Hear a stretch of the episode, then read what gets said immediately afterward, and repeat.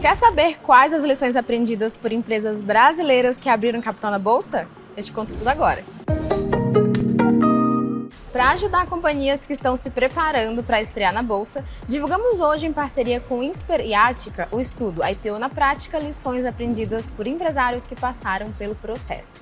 Foram ouvidos 30 executivos de empresas que abriram capital entre 2018 e o ano passado. O IPO é o processo pelo qual uma empresa passa para ter ações negociadas em bolsas de valores. Com isso, a companhia levanta recursos para fazer investimentos e os acionistas podem vender suas ações no mercado. Mas esse processo exige uma mudança na estrutura da companhia. E o estudo serve de guia justamente para isso.